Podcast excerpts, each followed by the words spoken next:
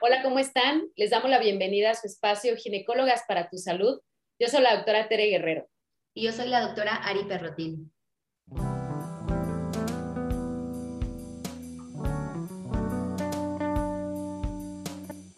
Y bueno, ahorita ya platicabas un poco acerca de las causas de la infertilidad. Sabemos que, bueno, hablar de infertilidad como puede ser algo a veces tan sencillo de diagnosticar como puede ser algo tan, tan complejo que, bueno, aquí como ejemplo tenemos al doctor que ha hecho tantísimos cursos y diplomados y subespecialidad y demás. El, estudio de infertilidad sabemos que es complejo, pero eh, puedes platicarnos un poco acerca de las causas de infertilidad específicamente en la mujer. ¿Cuáles son las más frecuentes que podemos encontrar en la población? Y, eh, y bueno, ya nos hablabas un poco de los estudios de laboratorio, pero ¿cuáles pudieran ser las, las que más llegan a tu consulta? Bueno, mira, eh, pensando en, un, eh, siendo otra vez prácticos en el pensamiento, la, eh, una falta de ovulación, ¿no? Esa es, digamos, la causa número uno. Y esto yo lo, yo lo englobaría prácticamente en cuatro, hay muchas, ¿no? Pero en cuatro, en cuatro causas las más comunes. Uno sería el síndrome ovario poliquístico, la obesidad o el sobrepeso asociado no a, a, una elevación de la resistencia a la insulina, un problema de la tiroides y de la prolactina. ¿No? O sea, serán como los, las cuatro causas prácticas. Digo, oye, ¿hay otras? Sí, hay muchas otras eh, más raras, extrañas, pero digamos, si yo pusiera una canica a, a, la gran mayoría de las pacientes, ahí entrarían, ¿no? En esos cuatro, en, en esos cuatro diagnósticos. Y desde el punto de vista de las, de las trompas, pues bueno, normalmente está asociado a, a procesos infecciosos, ¿no? Normalmente, esa es la causa número uno eh, infecciones vaginales mal identificadas, maltratadas y que ascienden ¿no? hacia, hacia la parte superior del útero, trompas y las inflaman. Y quizá como una segunda causa de las trompas podría ser la, endometriosis, ¿no? que esto también eh, podría repercutir en esta parte.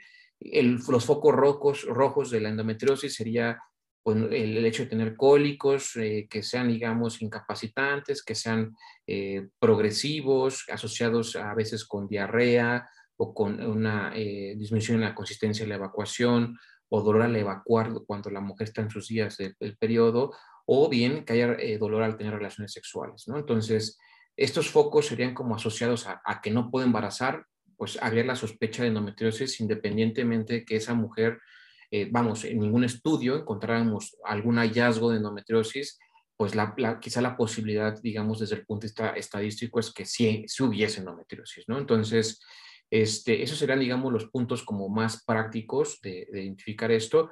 Y quizá como en tercer lugar, no dejo a un lado el útero, porque el útero, bueno, finalmente es donde alberga el embarazo, pero eh, digamos, eh, causas quizá de infertilidad, digamos, de forma controversial, serían, digo, toda patología anatómica que eh, pues, se proyecta en la cavidad, ¿no? Donde en ese momento pues es donde se implanta el, embrión, el bebé y pues hay una repercusión, ¿no? Esto podría ser eh, también otra asociación y que pues también se podría identificar con un ultrasonido, ¿no?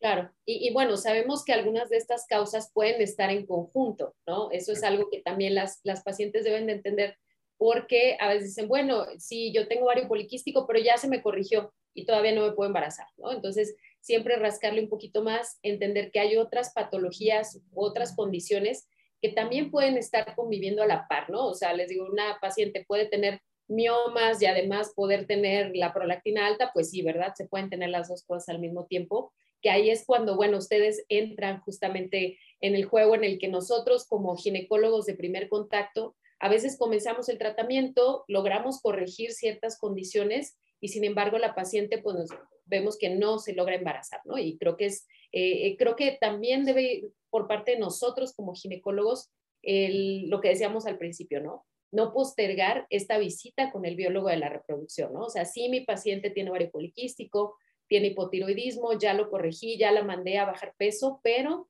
no está de más también el seguimiento a través de ustedes como subespecialistas. Sí, o sea, al final yo creo que la clave del éxito es un manejo multidisciplinario. Yo creo que todos sumamos y todos teniendo ideas este, en distintas áreas eh, beneficiar a la paciente. Hoy en día, el hecho de que un médico se haga el héroe y quiera hacerlo de todólogo, pues es donde perdemos, ¿no? Entonces, creo que es eso, o sea, tener como la humildad de decir hasta aquí y, y, también, ¿no? Y, y, abordarlo y ya, ¿no? O sea, eso creo que para el beneficio de, de todos. Creo que por ahí va la cosa. Y, tocaste algo bien importante que es el factor obesidad. Nuestro país tiene un problema tremendo de sobrepeso y obesidad y las pacientes a veces no asocian el sobrepeso o la obesidad con problemas hormonales, ¿no? Pareciera que solo tiene que ver con que me dé diabetes o con que se me suba la presión o me duela la rodilla o qué sé yo, pero deben de entender que eh, la obesidad es un estado metabólico que altera nuestra función hormonal. Entonces, qué bueno que lo mencionas, ¿no? Porque a veces justamente le andamos buscando por otro lado y la razón más obvia, pues ahí está, ¿no? Y, la tenemos que corregir. Así es. Oye, y yo, y yo voy a ser muy, muy insistente en esto del hombre, porque, porque quiero, quiero exprimir tu máster en andrología y yo quiero que de verdad la gente diga, a ver, o sea, esto, esto tenemos que aprovecharlo. Entonces, ya, ya nos veniste diciendo eh, muchas cositas con respecto al hombre, pero me pasa a veces, y seguro que ustedes también, que, que, como decíamos, ¿no? Llega la mujer y dice, a ver, doctor, doctora, estudiame porque no nos podemos embarazar, y su marido, no, no vino, pero pues aquí le traigo su estudio, ¿no? Y nos dicen, no, no hay asteriscos, está todo bien. Entonces, por ejemplo, no, hay, tachitas en el estudio. No hay tachitas, no, no, todo, aquí está, doctora, entra en el parámetro, mi marido está bien, por eso dijo que él no venía, ¿no? Y menos si el doctor le quiere explorar y le quiere, no, no, no, no, él no viene. Entonces, cuéntanos un poquito nada más de eso. Si, si, si mi pareja tiene una espermatobioscopía normal, tomada random, ¿no? No sé ni cuándo fue, ni yo se la mandé. Con eso ya tenemos luz verde para decir, quítame al marido y entonces estudiamela a ella. No, este, realmente, realmente, como decíamos, eh, este estudio tiene una, pobre predicción, ¿no? De, de, hablar de, infertilidad. Digo, si yo me remonto un poco a, los rangos de normal, digamos, de normalidad de esto, eh, este estudio se remontó, digamos, voy a hacerlo muy breve, se remontó de, un estudio multicéntrico como que hicieron de distintas partes del mundo y lo que agarraron fueron hombres que tenían antecedente de 12 meses atrás de que habían tenido un hijo. ¿Ok? Entonces dijeron, no, a eso lo voy a agarrar y voy a hacer un estudio, un estudio de espermatozoides les voy a etiquetar y voy a hacer una, curva de distribución para saber qué es la media y cuáles son los porcentajes y bla, bla. Y lo que hicieron es que, a ver, eh, de forma random también dijeron, el percentil, por debajo del percentil 5 son anormales. ¿Por qué? Porque se les ocurrió. Así, porque se les ocurrió. Y entonces, desde el 5 para, para adelante, normales. Y ahora, con nosotros hacemos estudios, digamos, eh, en población abierta, digamos, prospectivos, decir, oye, yo soy hombre y quiero buscar embarazo. Voy a ver en los 12 meses si me puedo embarazar. Si hago análisis de esos hombres, porque aquí fue en retrospectiva, fue el pasado, ¿no? Fue el antecedente de hombres que pudieron tener un hijo. No, al revés, lo hago al revés. Resulta que los parámetros deben ser mucho más altos. Es decir, que si yo, por ejemplo, el punto de, eh, para decir de normalidad, eh, la concentración de espermatozoides por mililitro es de 15 millones para arriba, bueno, no, para hablar de en, en el futuro de búsqueda, 40. Y entonces así, cada parámetro tiene un parámetro mucho más exigente de lo que, ¿no? Etiquetamos nosotros como eh, fértiles. Ahora, esto implica que eso todavía es más complejo porque los parámetros que hoy en día tomamos se empalman los infértiles o los subfértiles de los fértiles. Y entonces, pues bueno, entonces, ¿qué hago, no? Pues, ¿Le hago caso, no le hago el estudio? ¿Qué, qué, hago? Entonces, por eso es que hay que profundizar, porque, ok, si estoy viendo una pareja que no tiene un factor de riesgo, dices, bueno, pues es una mujer que tiene todo y le corregí, bla, bla, y me sale con este, este, este, ejemplo que tú me estás diciendo, hay que volver a repetir la espermatoscopía. Y en un lugar quizá más confiable para saber qué está pasando. Y si aún no encontrara normal, aún tengo que sospechar mal. Ese hombre va y lo reviso hay que revisarle los testículos, hay que revisarle, ver cómo está el pene, hay que revisar que no haya datos de varicocele. ¿Por qué? Porque todas estas situaciones pueden también eh, repercutir a pesar de que tenga un seminograma normal, porque puede ser que al final sí tenga un seminograma normal, pero tenga, eh, no sé, el, el estrés oxidativo del semen elevado o tenga un espermatozoide fragmentado. ¿No? Y, tengo un conteo normal y se mueven normales y tengo una morfología normal. Entonces, es por eso que sí hay que profundizar a ellos y todos pasan, todos pasan al calabozo, ¿eh? Todos tienen que pasar. O sea, nadie se tiene que librar. O sea, la verdad es que a pesar de que yo por eso cuando les digo a, las pacientes que llegan para eh, una primera vez, la cita es para los dos, no es para la pareja. O sea, a ver, es tu tiempo para mujer, tu tiempo para hombre, ¿no? Y ya, porque tiene que haber una historia clínica, una exploración y sus estudios de forma detallada para poder después, ahora sí, integrarlo. Como decimos al mismo tiempo, por cada quien su consulta. Claro, es que aparte a, mí me da un poquito de, ternura, voy a ponerlo así, que, que, te dicen, ¿no? Pues doctora, pero pues son, son cuatro millones, ¿Qué, cuántos más, no? O, por qué no? Y de pronto les das como desglosando, pues sí, pero formas anormales, formas no normales, como nos has dicho, no es lo mismo, ¿no? Un estudio en X momento del mes, eh, si estás tomando algún tratamiento, o sea, sí, sí, sí me gustó abordar esta parte porque es como, no, no nos basemos tanto en el millón, ¿no? O sea, yo sé que si decimos un millón de pesos, pues todos aquí felices, pero quizás un millón de espermas, como lo comenta el doctor, sí, más del X porcentaje no está bien, pues la verdad es que no vamos a lograr tener un embarazo. Y piénsense que por algo están ahí, ¿no? No es como que, oye, pues es que mis 15 millones podrían haber funcionado. Pues sí, pero no, porque por algo están en esa consulta. Entonces, sí dense la oportunidad, mujeres y hombres que nos escuchan, dense la oportunidad de tener esta consulta, de tener esta revisión, ¿sí? Vamos a quitar todos esos mitos, todas esas eh, cosas que, que, lamentablemente nuestra sociedad machista es de no, ¿cómo? ¿Cómo que te vas a ir a revisar si tú, macho, hombrío, claro que puedes? Creo que sí por esa parte, eh, quitémonos todos esos estigmas y, y sobre todo creo que aquí los tres coincidimos en que lo importante es tu bebé en tu casa, con lo cual si hace falta, pues no me confíes en esos cuatro millones y pienses que es mucho. Ya escucharon al doctor, quizás, quizás se tengan que hacer estudios un poquito más profundos.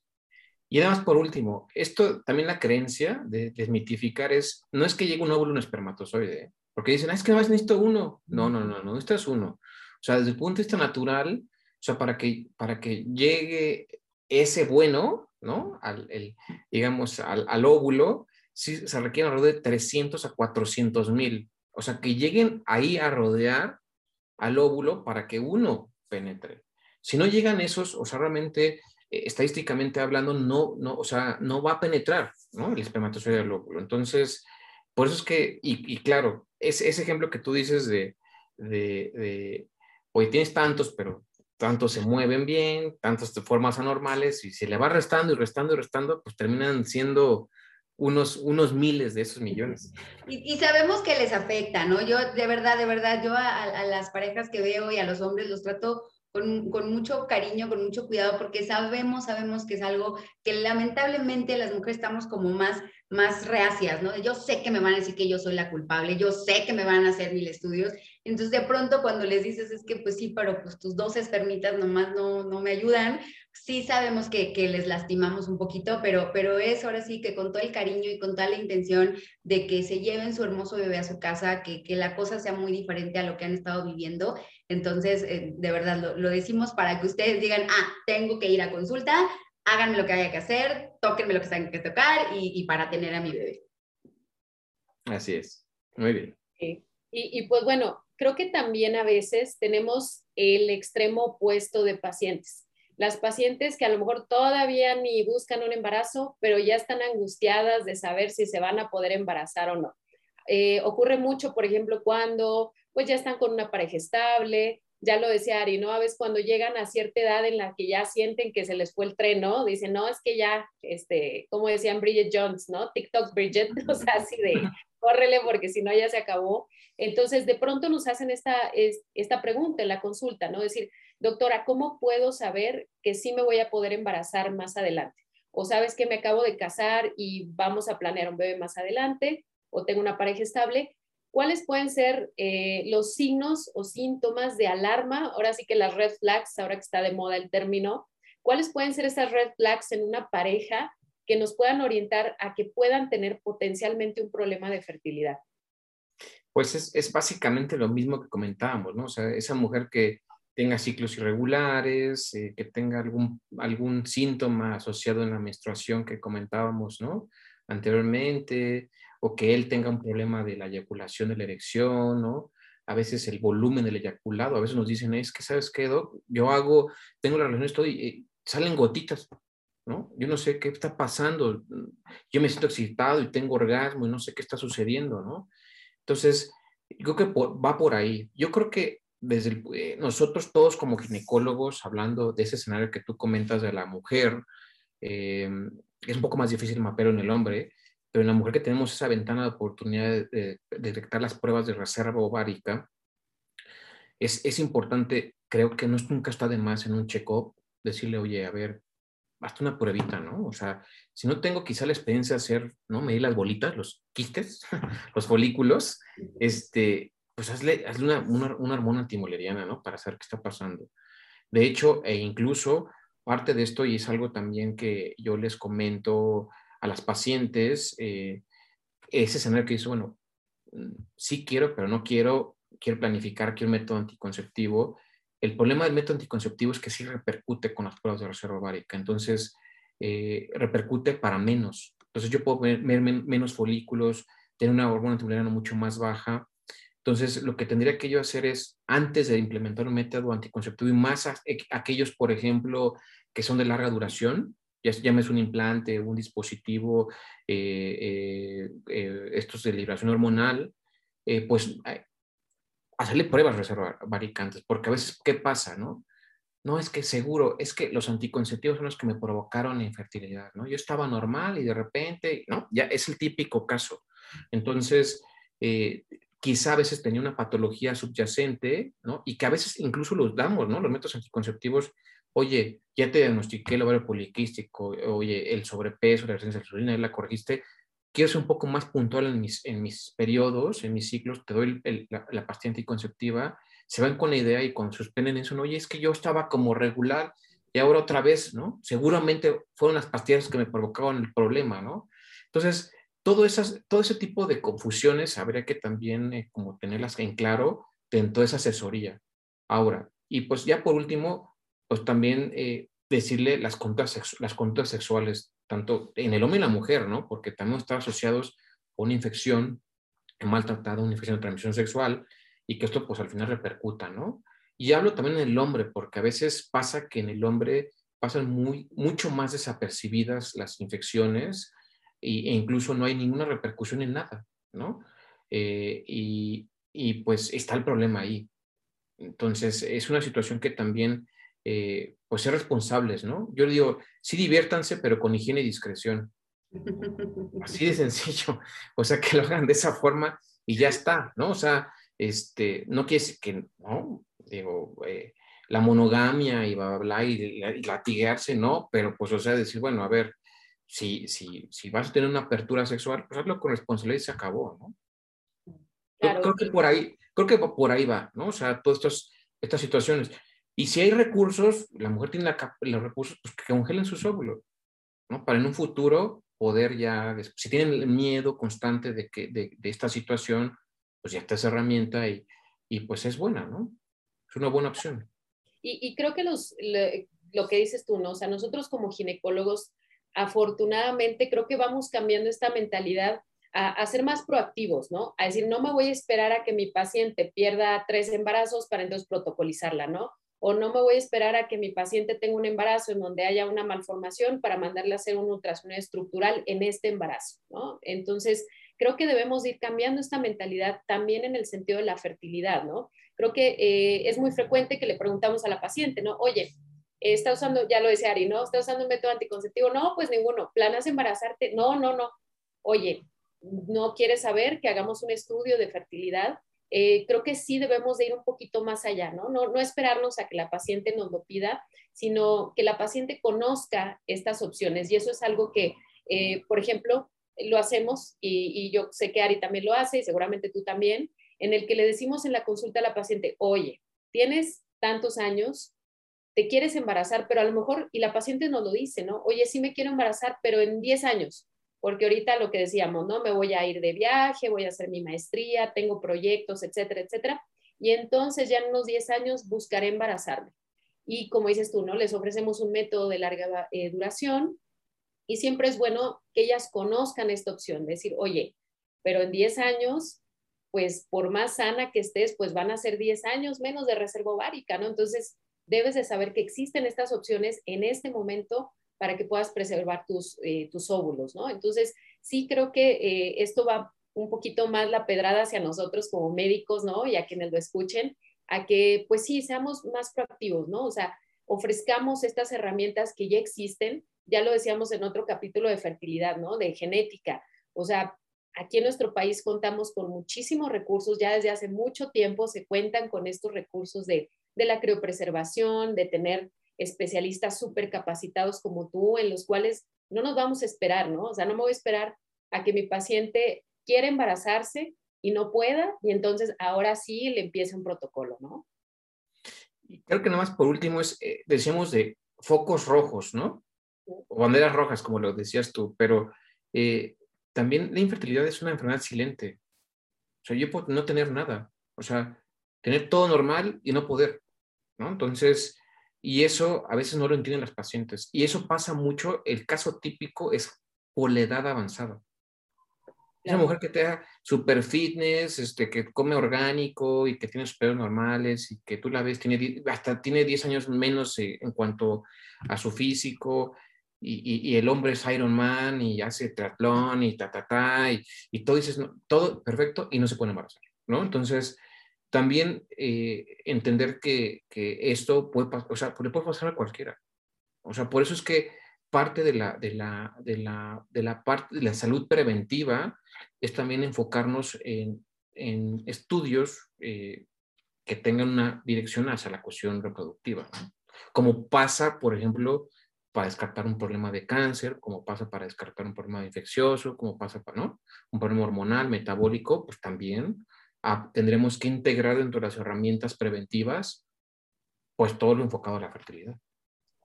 Oye, y tomándonos de la mano de esto que comentas ya para, para cerrar un poquito, siempre estamos hablando justo de eso, medicina preventiva, eh, multidisciplinaria, en equipo, eh, prácticamente para las parejas que nos están escuchando, cambios de hábitos, el famoso suplemento que todo el mundo ya, que si come orgánico, no acabas de decir, este, que si, bueno, ahora no, la panacea, que si la maca o la macha peruana, que ya todo el mundo ya no sabemos ni qué complementos hacer, pero pero digamos como consejos que, que, tú pudieras darles a estas parejas que están próximas a buscar embarazo antes de llegar a rollos de infertilidad, ¿qué, qué dirías tú como vayan haciendo esto que nos va a ir muy bien?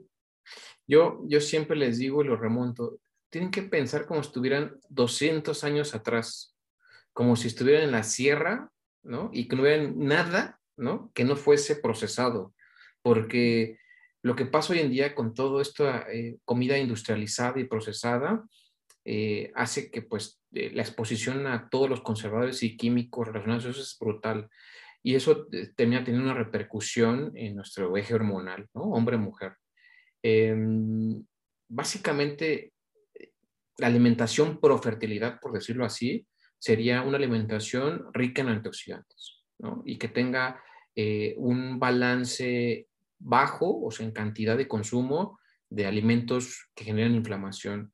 O sea, llámese, por ejemplo, todo lo de origen animal, ¿no? O sea, eh, más las carnes rojas, pero todo el tipo de, de pollo, pescado, puerco, este, res, eh, huevo, lácteos, o sea, todo eso te tenemos prácticamente, ¿no? Tratar de reducir el consumo y leguminosas, plantitas, frutas, ¿no? Eh, por ahí va, ¿no? O sea, ese es, digamos, el balance que tendremos que tener. Y eso es mucho de las, esto que tú comentabas, ¿no? Eh, la maca y el té verde y la macha y, ¿no? Este, todo este, este, tipo de, extractos de plantas, pues por lo regular, pues es eso, ¿no? Son eh, eh, plantitas que tienen una, con un contenido por gramo de rico en antioxidantes, ¿no? y por otra parte, yo les digo que el mejor antioxidante es el ejercicio el mejor antioxidante del, mundo es el ejercicio. Entonces, eh, y una forma como pro de poder mejorar esta parte, no solo desde el punto de vista eh, reproductivo, sino en la salud en general, porque no, no todos, no queremos, digo, todos vamos para allá, pero no queremos envejecer, ¿no? O queremos envejecer con dignidad. Entonces, la realidad es que eh, el, ¿cuál la fórmula que yo les digo es, coman menos saludable y muévanse más. Y es lo mismo que tiene que pasar con la cuestión de fertilidad, ¿no? O sea, gana masa muscular, pierde grasa corporal, come muchos antioxidantes y ya está. Con eso tendrás, ¿no? La, más de la mitad del terreno ganado porque eso te va a ayudar a que te embaraces de forma natural o que un tratamiento, el que sea, funcione a la primera. Entonces, creo que va por ahí. Y de forma adicional, pues quizá algún suplemento. Aquí, el hecho de dar algo en particular, eh, pues también depende, porque hay, suplementos muy, muy costosos, ¿no? Antioxidantes que son muy costosos, que a veces mm, no sé qué tanto valga la pena porque no hay, no hay, o sea, aquí es el estilo de vida, lo, más importante. Pero que si, si, quisiera yo escoger, por ejemplo, ¿no? O sea, las, las estrellas de los antioxidantes, ¿no? Yo, yo escogería uno, que es la coenzima Q10, ¿no? Este, este sería, digamos, dentro de ellos sería como la, la estrella de todos, se asume a, a uno u otro, está bien, pero ese no, no debe faltar, ¿no? O sea, ese en el hombre, la mujer tiene que estar de cajón y, y bueno, y la dosis que debe de ser clara, eh, importante, porque ah, es que este, este, que traje, doctor, mire, dice coenzima Q10 y trae un, pasó por ahí la coenzima Q10, ¿no? Entonces, no, o sea, más o menos la dosis promedio deben ser arriba de 400 miligramos por día, o sea, eso es lo que tiene que haber, ¿no? En el consumo.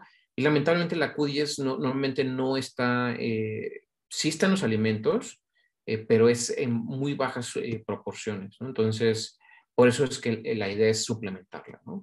Y de ahí pues hay muchas, o sea, hay muchos este, suplementos y más enfocados quizá al hombre, curiosamente, o sea, hay los suplementos que llegamos a mandar, tienen más como utilidad en el hombre que en la mujer en sí. Entonces, ah, quizá el dar los antioxidantes en la mujer sí tendría quizá un, poco de, mejor en la, la, cuestión de la calidad, en, digamos, en la ovulación como tal, en la calidad o, el hecho de que ocurra la ovulación, pero no es tanto en la repercusión de eso, sino más bien que no hay una pérdida. O sea, ya, ya embarazar a la paciente, ¿no? Esté como en un, en un ambiente pro, ¿no? Eh, pro gestación. Y en el hombre sí, o sea, en el hombre sí tiene como más utilidad los antioxidantes para poder mejorar. Ahora por eso es que hacemos herramientas este, clínicas para poder identificar qué hombre sí requiere antioxidantes a, ciertas dosis, porque damos, hacemos pruebas en el semen para ver si tiene un efecto antioxidante, para poder nosotros, digo más bien para poder nosotros dar un tratamiento antioxidante y mejorar esta, esta situación. Y esto al final en lo que termina mejorando es la movilidad del espermatozoide. O sea, o sea, el mensaje final es que la, en, si un hombre va a usar antioxidantes es para mejorar la movilidad. No va a mejorar la morfología, no va a mejorar el conteo o el deseo, el líbido, no. Va a mejorar la movilidad si es en el caso que hay una repercusión en cuanto a la movilidad, ¿no? Por cualquier origen. Y la mujer ya lo que comentaba, ¿no? O sea, es un tema más bien en esa novulatoria que quiero, ¿no? De alguna manera mejorar un poco esta parte, pero si es una mujer que tiene ciclos menstruales regulares, si está ovulando, creo que será suficiente con el tema del estilo de vida. O sea, no habrá necesidad de dar algún antioxidante para poder mejorar el resultado. Yo creo que, que dijiste algo, algo clave, ¿no? Es, está, es, es, es, gratis, pero siento que es lo más difícil, ¿no? O sea, el que digas, eh, lleva este estilo de vida que es comer sano, este, creo que literal mencionaste todo lo que, lo, lo, que comemos rico de carne, el quesito, el, el, vinito no me lo tocaste, gracias amigo, pero también por ahí. Entonces creo que, creo que son cosas eh, que parecieran sencillas, que a veces, y lo decíamos en otros capítulos, ¿no? Oye, mi doctora, mi doctor no me dio receta, no me dio medicamento, nomás me dijo, come bien, duerme bien, haz ejercicio, ¿qué es eso, no? Y no, dense cuenta lo, lo importante eh, que, que va a ser para este tema y para, para la salud en general, ¿no?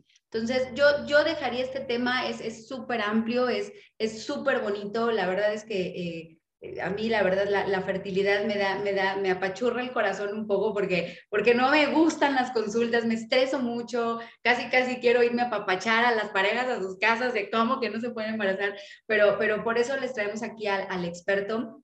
Yo mi manera de concluir este tema sería háblenlo, ¿no? Porque, porque luego es casi, casi que uno en la consulta les tiene que sacar de, te quieres embarazar, no has podido, ¿qué pasa? Tu pareja. Entonces, platíquenlo, tocaron el, el punto de, de, criopreservar, de, congelar óvulos.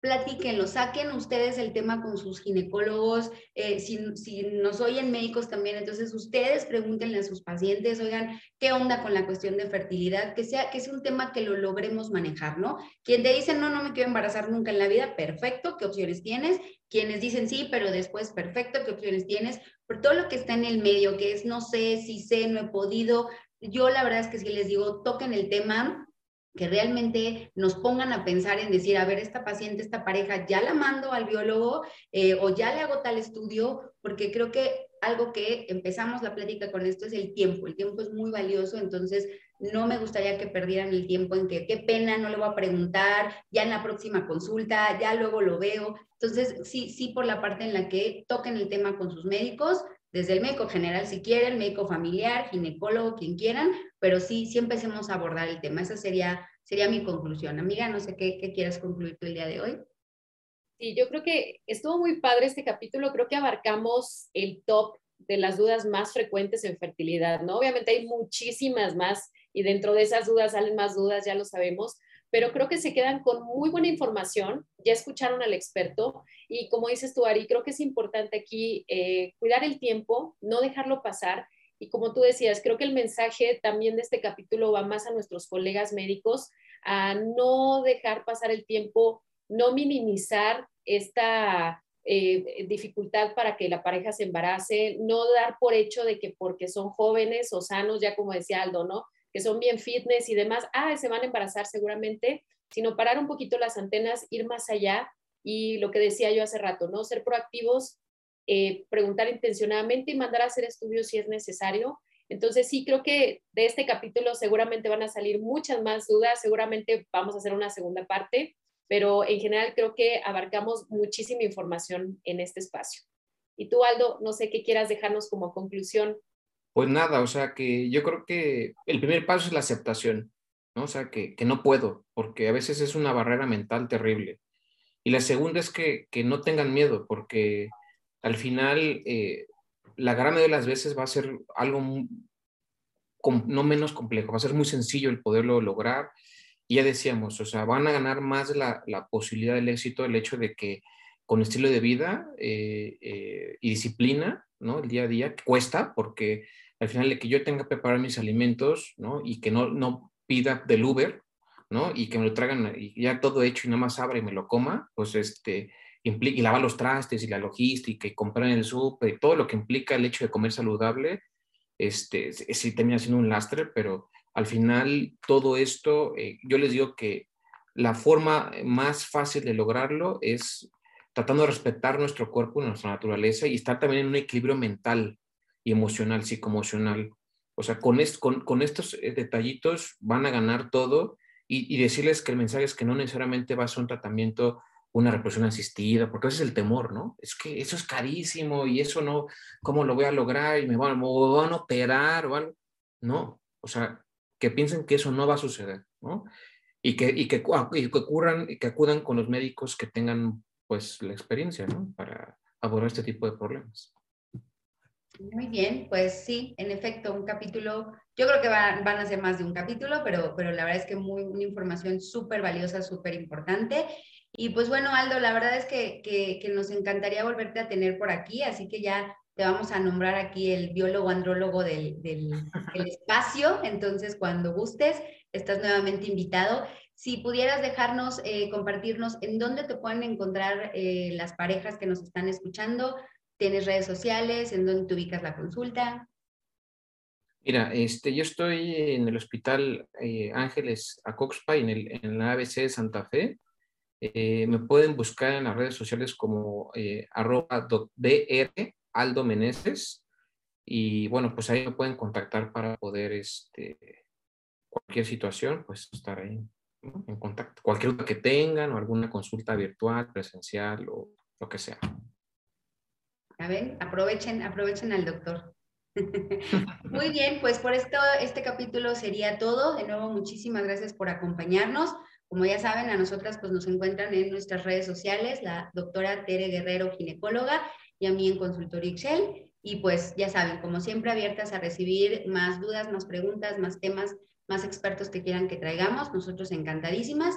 Y pues nos vemos hasta la próxima. Un gusto, amiga Aldo. Muchísimas gracias por la invitación. Gracias, doctoras. Un abrazo. Nos vemos.